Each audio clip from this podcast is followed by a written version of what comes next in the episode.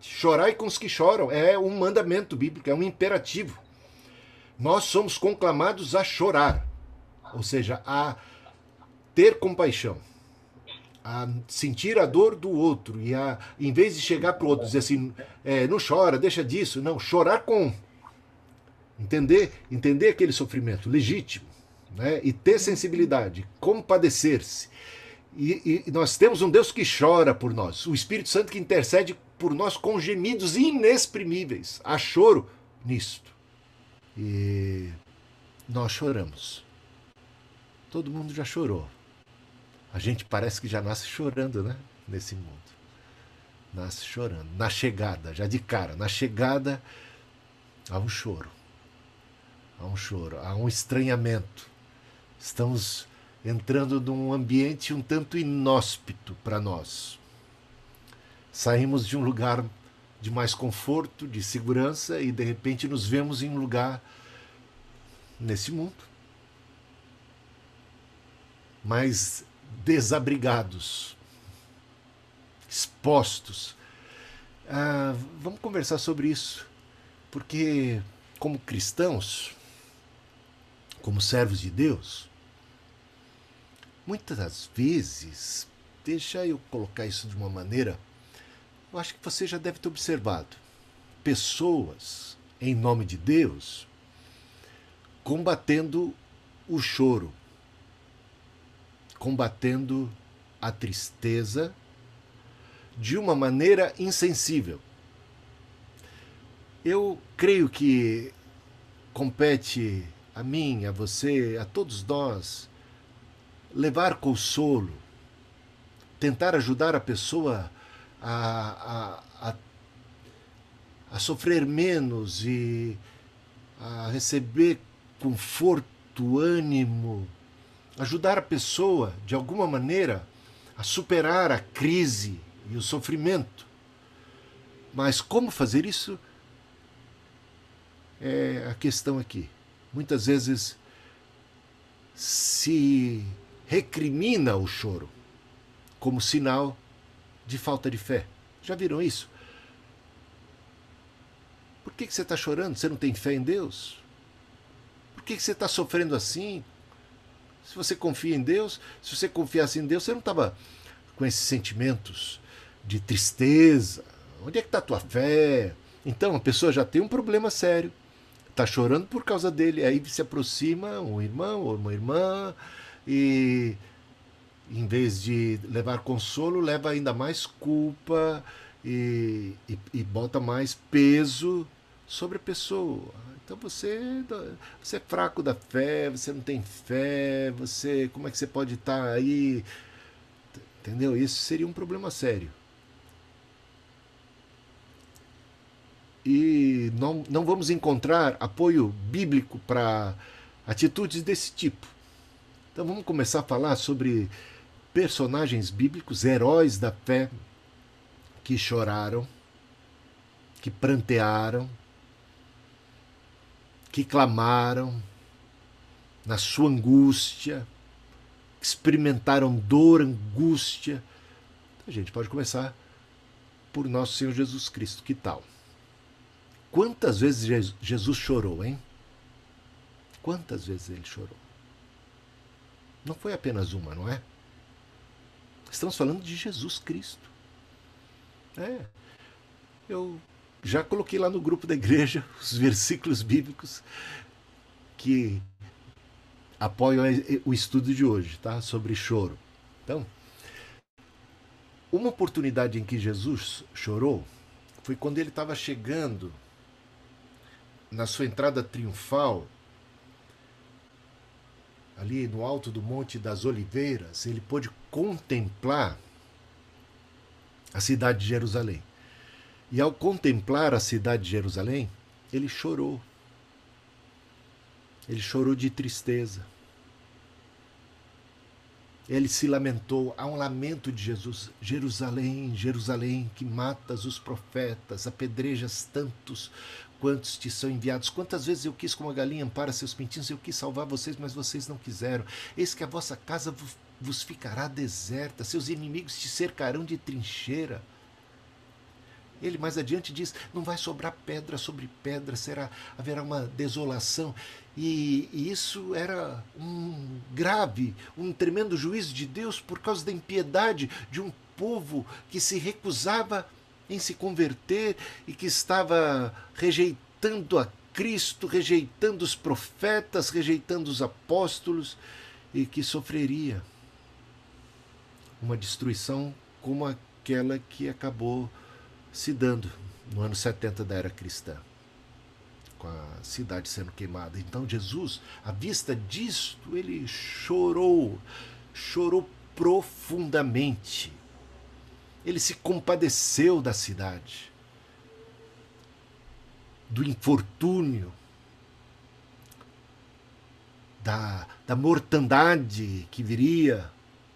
Nós não temos um Deus com coração de pedra. Nós não temos um Deus iceberg, insensível. Nós temos um Deus que se importa, que se compadece, que é movido por compaixão. Uma outra ocasião em que Jesus chorou foi quando do enterro, ou do, não, do enterro não, né? Ele já estava enterrado. Quando da morte de Lázaro. Ele chega, Lázaro já estava morto e enterrado há quatro dias, ele chega e contempla, contempla Marta, contempla Maria, contempla todo mundo ali chorando a morte de Lázaro. Está lá em João capítulo 11, versículo 33. O outro texto é Lucas 19, 41, tá? Agora esse é João 11, 33. Todo capítulo 11, né?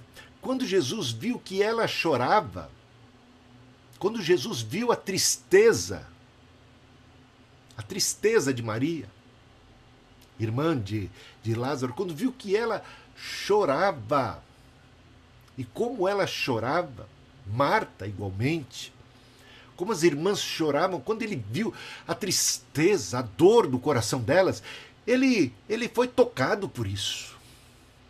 Ele se comoveu. Olha o que diz o texto quando Jesus viu que ela chorava e que os judeus que a acompanhavam também choravam, agitou-se no espírito e se comoveu. Esse é o nosso Deus, movido por compaixão, que sente a nossa dor. É como o Espírito que intercede por nós com gemidos inexprimíveis, que geme por nós que se compadece, que padece com, está com a gente no nosso sofrimento, que chora no nosso luto, no nosso choro, que chora com os ilutados, que tem compaixão, que tem sensibilidade. Esta é uma característica cristã. É fácil observar quem não é cristão quando se percebe a falta e a ausência da compaixão. Quando são insensíveis, quando são duros de coração, quando não se importam. Deus se importa. Jesus se importa, se importou aqui e chorou. Veja só, agitou-se no espírito e se comoveu e chorou, e é dito ali: Jesus chorou. Veja o versículo 33. Jesus chorou. Então os judeus disseram: Vejam como ele o amava. O amor, meus irmãos, leva a gente a partilhar a dor do outro, a sentir a falta, a ausência, a perceber aquilo que está acontecendo. Todos nós cremos na ressurreição. Todos nós cremos, mas quando a gente vai no velório de uma pessoa que a gente ama, quando uma pessoa que a gente ama morre, a gente fica condoído ou não fica? Dói lá dentro, a gente não se comove. Ainda que acreditemos na ressurreição dos mortos, a gente percebe a dor da partida da despedida. É tão humano chorar os nossos mortos. tão humano. Então, não deem ouvidos àqueles que propagam a insensibilidade, ah, um triunfalismo vazio, barato, desprovido de essência de humanidade.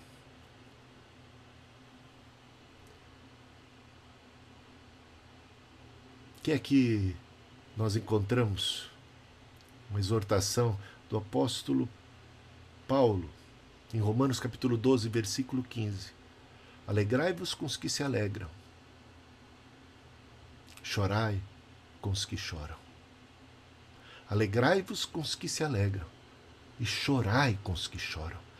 Uma das coisas mais importantes que nós podemos fazer para consolar os outros é sentir a dor dos outros. As pessoas que estão de luto, as pessoas que estão em crise, as pessoas que estão padecendo, que estão chorando e que estão sofrendo, encontram muito mais ânimo em ver que estão cercadas de gente que se compadece, que chora com, em vez de gente que repreende o choro como coisa de só menos, como coisa de gente fraca, como coisa de gente que não tem fé. Cuidado com essas pretensas exortações de espiritualidade ou de alguma grandeza, porque de grandeza não tem nada. Tem é de falta de sensibilidade, de compaixão, e de um distanciamento, de, de, um distanciamento enorme do Espírito de Deus, do Espírito de Cristo, que se comove, que se mexe e que partilha da dor. Amém? Mas esse é só o começo da, da exortação aqui.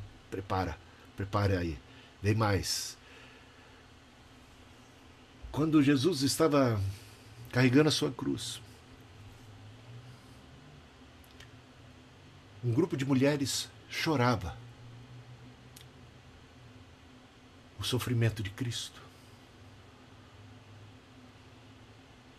A morte desse homem que se aproximava de maneira trágica na cruz.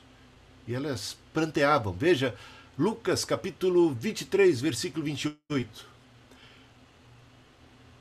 Quando Jesus contemplou que essas mulheres choravam por ele, Sabe o que, Jesus disse?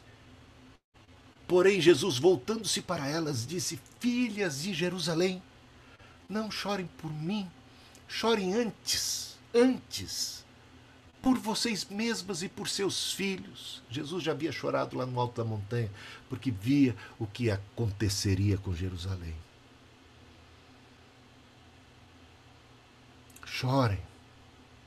Gente, a exortação de Cristo é para que choremos choremos os infortúnios, as mortes, as misérias, as mazelas. A vida cristã não, é, não pode ser aquela vida do, do, do alienado. Sabe? Tem muita gente alienada da realidade e que acha que isso é espiritual. Se tornam, parece que entram dentro de uma bolha ignoram tudo que se passa ao redor e vivem a vida como palhaços de circo. Rindo para todo lado, causando risos. Mas o palhaço também chora, também sofre, tem luto na casa do palhaço. Entenda o que eu quero dizer aqui. Não é que a gente não pode ter alegria na vida, mas nossa alegria não pode ser uma alegria da insensibilidade, que nos faz simplesmente ignorar o mundo ao nosso redor ou a tristeza do outro para a gente poder usufruir de alegria, que muitas vezes então estaria sendo egoísta, individualista, mesquinho, Chorai com os que choram. Vamos nos alegrar com os que se alegram, mas vamos chorar com os que choram. Ah, e Abraão chorou? Chorou, Abraão chorou. Ele chorou a morte de Sara, está lá em Gênesis 23, 2. E a Ana, a gente conhece a Ana. Ana chorava porque não conseguia dar à luz a um filho. Certa vez, no tabernáculo, diante ali do sacerdote Eli, ela orava a Deus e orava e chorava e colocava a sua situação, porque naqueles dias isso era algo muito importante para uma mulher. Muito importante. E ela chorava, chorou, é o que diz o texto. Ana chorou e o seu lamento, o seu choro, a sua angústia, as suas lágrimas chegaram, alcançaram o céu. E a gente sabe qual foi o resultado. Né? Tá lá. 2 Samuel, capítulo 1, versículo 12 prantearam, choraram e jejuaram. Não, não, calma aí. É... Eu estou em 1 Samuel ainda. Ainda vou chegar lá em 2 Samuel. 1 Samuel, capítulo 1, versículo 10 e 11. E Ana, com amargura de alma, orou ao Senhor e chorou muito. E o Senhor ouviu a sua oração. Mas tinha lá o sacerdote repreendendo o choro dela. O que está acontecendo? Por que você está chorando? O que está? Está bêbada? Está doida? Tá? Sempre tem aqueles que vão recriminar o choro. Sempre. Cuidado com esses. Com esses super-homens, com esses espirituais, super espirituais. Eles são perigosos. E a gente sabe do nível da espiritualidade desse sacerdote Eli, o que vai acontecer com ele no futuro. Não sabemos? Conhecemos a história? Está vendo aqui, ó, a insensibilidade desse homem para com a dor daquela mulher. Ah, e Pedro? Então, veja só, Mateus 26, versículo 75. Então Pedro se lembrou da palavra que Jesus lhe tinha dito antes que o galo cante: Você me negará três vezes. E Pedro, saindo dali, chorou amargamente. Você já chorou amargamente, arrependido por pecados que você cometeu? Em alguma hora, época da vida, você chorou diante de Deus? Amargamente, reconhecendo a gravidade do seu erro, a gravidade do seu pecado. Isso é muito apropriado. Porque um coração contrito, entenda, coração contrito é um coração choroso, que está chorando, que está amargamente chorando, arrependido, quebrantado, o Senhor não rejeitará. É o que diz Davi no seu salmo de arrependimento, Salmo 51. Ah, e falando de Davi, então, Davi e todos os demais choraram e prantearam muito a morte de Saul, de Jonatas, tá? 2 Samuel capítulo 1, versículo 12. Agora sim, 2 Samuel. E em Atos dos Apóstolos, Atos capítulo 20, naquela despedida de Paulo, quando Paulo estava se despedindo daquele grupo dos, dos presbíteros de Éfeso, aquele grupo de líderes. Ali é um sermão fantástico, umas instruções muito importantes de Paulo para a liderança da igreja.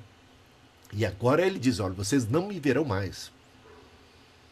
É um, é um momento de despedida. Paulo sabia que nunca mais voltaria a vê-los. Paulo sabia que caminhava em direção ao martírio e em se despedindo deles e comunicando isso a eles, eles choraram no momento de despedida. A gente já chorou em momento de despedida? E quantas vezes, né? Era duro para nós quando uh, Daniel, Rafael, nossos filhos. Primeiro, Daniel foi estudar nos Estados Unidos e a gente levava no aeroporto a primeira vez então. Que dificuldade aquela despedida. A gente não sabia quanto tempo, ia ser um ano, dois ou três, que a gente ia ficar sem se ver. E agora ele, pela primeira vez na vida, estava indo sozinho. Ia morar sozinho em outro lugar. E aquele abraço e aquele choro. E a mesma coisa com o Rafael depois. E quando os filhos casam também, às vezes a gente chora, né? Chora. É, é uma fase diferente. Está vendo uma, uma ruptura, uma certa ruptura, uma, um certo distanciamento, há uma coisa nova acontecendo. É normal a gente chorar. A despedida. A partida. É humano. Está aqui na Bíblia. Está legitimado. Se alguém tinha dúvida. Heróis da fé, reis corajosos, poderosos, valentes, guerreiros como Davi choraram e choraram muito. Chorou a morte do seu filho, do seu do, fi, do, do bebê que morreu, do, do, do, do Absalão. Chorou muito. Entrou, inclusive, em depressão, porque aí já é uma, uma coisa que a gente deve evitar. Mas acontece com os, com os servos de Deus. Experimentar tamanha tristeza. Momentos em que a gente emocionalmente não está lidando bem com eles. É, independente do tamanho da sua fé, de repente você se vê em amargura em choro, em pranto. E tem que tomar, às vezes, cuidado de que isso não venha a, a, a se tornar uma tônica na vida da gente. E que aí a gente precisa de, de apoio de todo mundo ao redor, de, de alimentar, de tentar superar. Superar o luto. O luto não pode ser eterno. Não deve ser eterno. Então, mas tem que haver o momento de luto. Você está entendendo? É.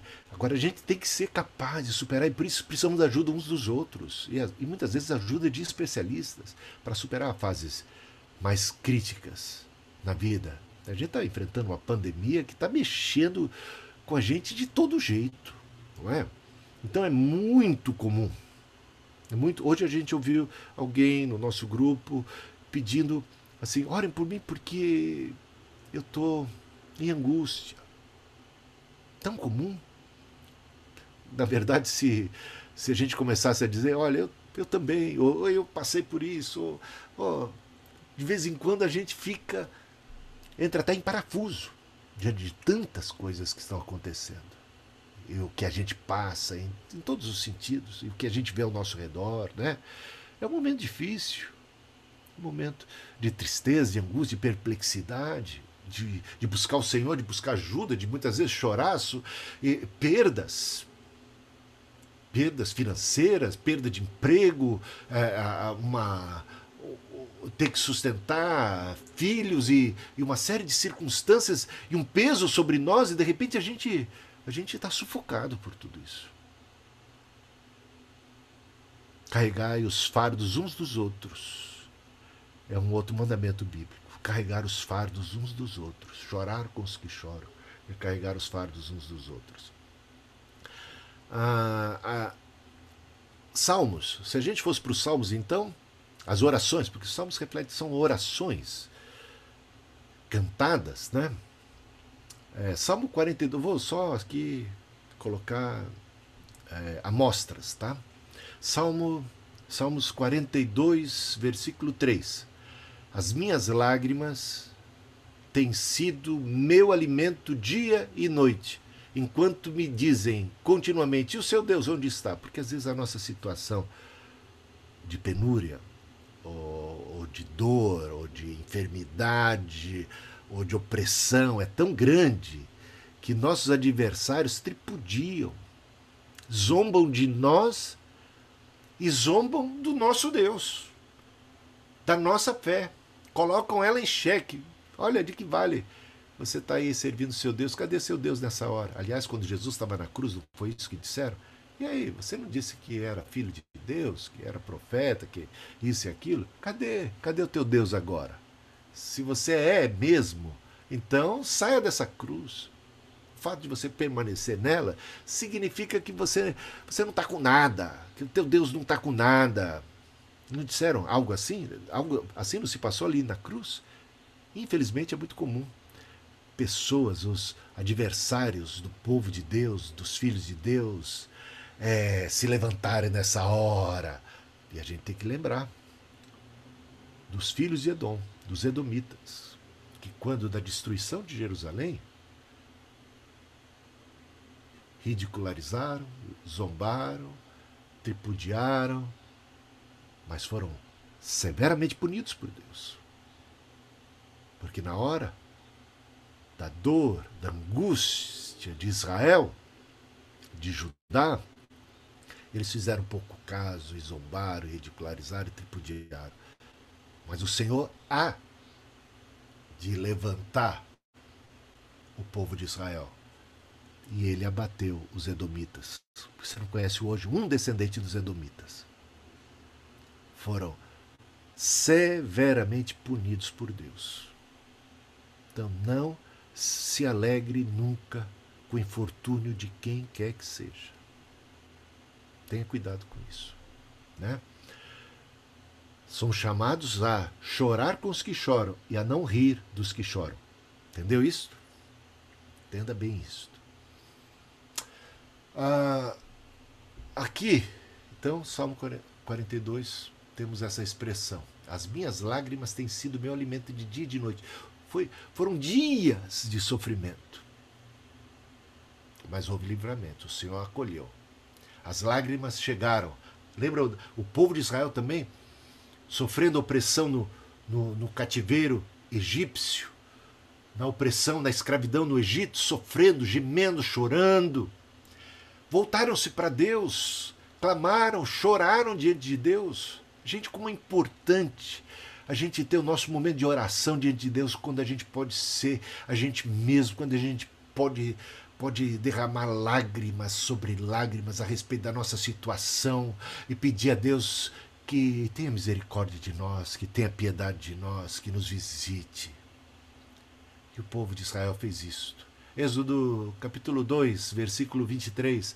Os filhos de Israel gemiam por causa da sua escravidão, eles clamaram e o seu clamor chegou a Deus. Eles clamaram e o seu clamor chegou a Deus com choro, com lágrimas, com gemidos. O Senhor ouviu, corações quebrantados compungidos, contritos, chorosos em angústia, que se voltaram para Deus arrependidos e buscaram de Deus o socorro. E o socorro veio e o êxodo aconteceu. Grande livramento do Senhor. E o Salmo 18, 6. Na minha angústia invoquei ao Senhor, gritei por socorro ao meu Deus. Do seu templo ele ouviu a minha voz e o meu clamor chegou aos seus ouvidos. Meus irmãos, que coisa maravilhosa. Porque o Senhor atenta, Senhor tem compaixão dos oprimidos. E José não chorou?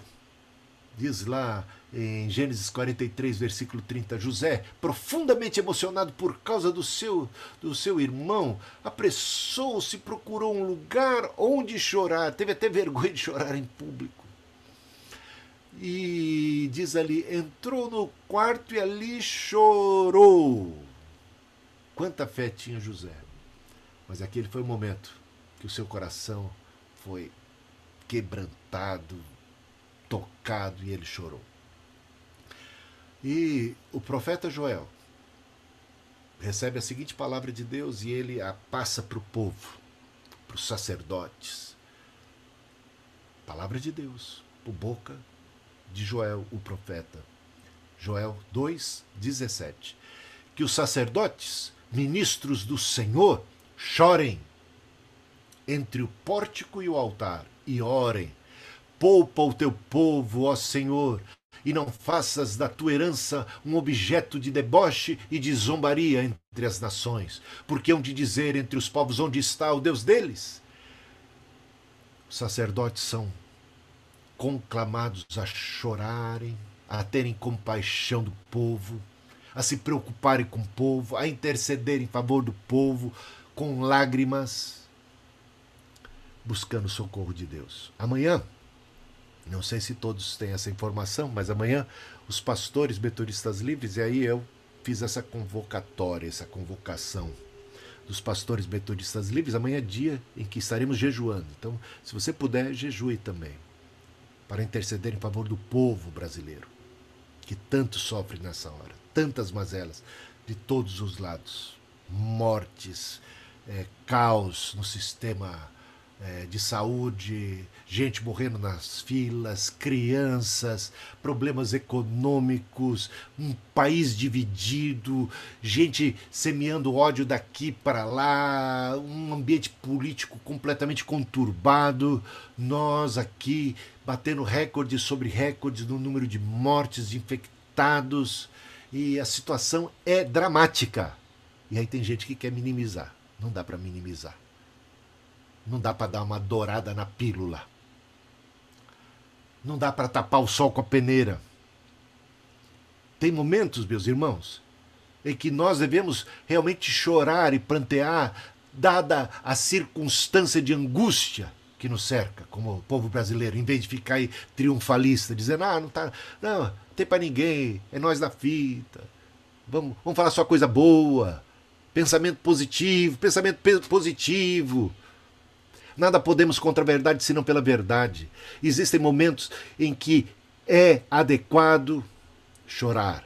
E esse é o momento, meus irmãos, de pranto.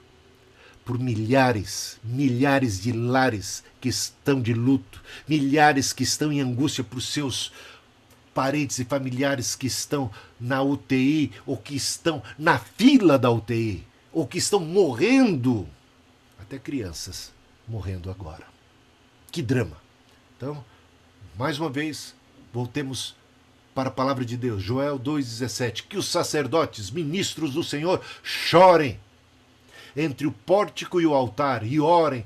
Poupa o povo brasileiro. Ó oh, Deus, poupa os nossos conterrâneos, poupa a nossa pátria, Senhor. Tenha misericórdia de nós, tenha piedade de nós, tenha piedade de nós. E nós, como pátria, estamos nos tornando motivo de, de, de muito espanto. As nações ao redor, os noticiários, dando toda a situação dramática que se passa aqui. Nenhuma, nenhum país hoje no mundo sofre tanto quanto estamos sofrendo aqui no Brasil os efeitos da pandemia em todos os sentidos. Nenhum país tanto quanto nós nesta hora. Meus irmãos, é hora de chorarmos diante de Deus, de buscarmos a sua face, de orarmos e jejuarmos. Se o meu povo, que se chama pelo meu nome, se humilhar e orar e buscar a minha face, então, diz o Senhor, então e só então eu ouvirei do céu ouvirei do céu o pranto, o choro, o coração contrito e arrependido. Virei e sararei. Meus irmãos, nós precisamos ser sarados como nação. A nossa nação está enferma. O nosso sistema político está enfermo. O, o, a cabeça do povo está enferma.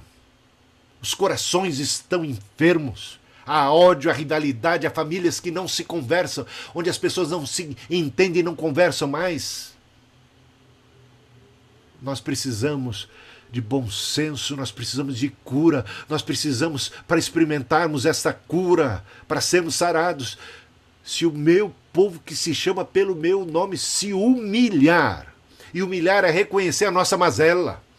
É, não é sair aí dando uma, dando uma de bom é, maquiando os números, dizendo que a coisa não é tão ruim assim. Ser humilde é reconhecer a nossa miséria. Se humilhar e orar e buscar a minha face, então eu virei do céu. Eu, eu me voltarei para o povo. Eu vou me compadecer e vou sarar a terra, o povo a nação. Nós precisamos tanto disso. E aí a, a gente se volta aqui, chorar com os que choram. O choro pode durar uma noite, mas a alegria vem ao amanhecer, a esperança. A esperança de que o Senhor há de ouvir o nosso clamor. A esperança de que o Senhor há de ter piedade de nós. A esperança de que nós, como povo unido, buscando a face do Senhor, isso há de mover o céu como moveu o choro, o lamento e a tristeza moveu o coração de nosso Senhor Jesus Cristo, que movido por compaixão ressuscitou a Lázaro.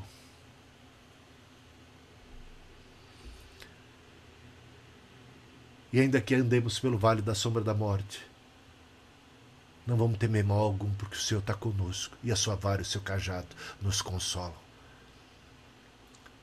Deus abençoe vocês. Quero orar agora nesse instante. Rapidamente.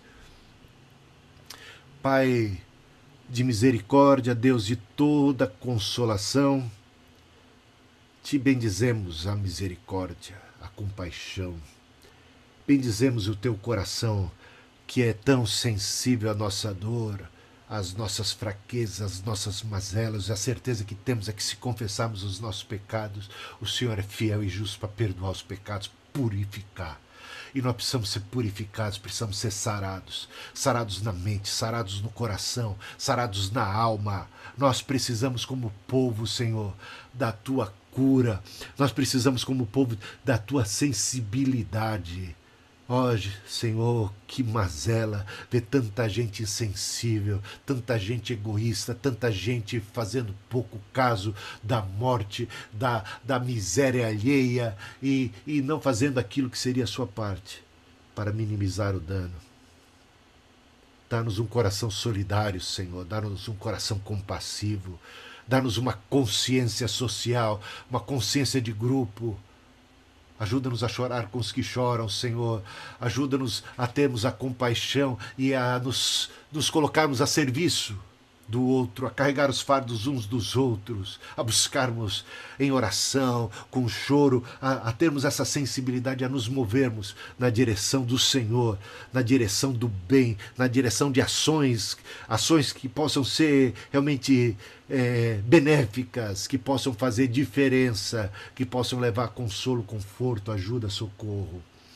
Em nome de Jesus, cura os enfermos, Senhor tantos pedidos que temos de pessoas ao nosso redor enfermas, de pessoas que, que, ah, que são da nossa igreja e que têm seus parentes é, numa situação crítica que precisam de socorro também.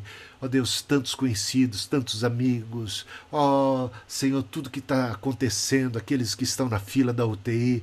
Ó oh, o drama, o drama nos hospitais, o drama é, é, das capitais, nas cidades, em todo o Brasil, Senhor, tenhas misericórdia de nós, aqueles que também estão falindo, aqueles que estão é, em desespero com questões financeiras, que precisam de socorro. Ó Senhor, tenha misericórdia, ajuda, ó Senhor, a nossa pátria a sair dessa situação de tamanha angústia. Tenhas misericórdia de nós, tenha piedade de nós. Fala aos nossos corações, desperta o teu povo. Em nome de Jesus, oramos agradecidos e esperançosos, porque o Senhor é maior do que a crise, maior do que a pandemia, maior do que aquilo que nos ameaça. E, e no Senhor temos a certeza de que em todas estas coisas somos mais do que vencedores. Nos voltamos para Ti, porque o Senhor e do Senhor vem a vitória. Amém e amém. Valeu. Passa aí a bola para a pastora Núbia, pastor Samuel, se quiserem complementar alguma coisa. Eu ultrapassei aqui quase o tempo, estamos chegando quase no horário de encerrarmos a reunião, mas eu entendi que essa seria uma mensagem muito propícia, entendi Deus falando muito claramente comigo a respeito da necessidade disso. Espero que vocês estejam aí imbuídos desta mensagem de Deus para os seus corações.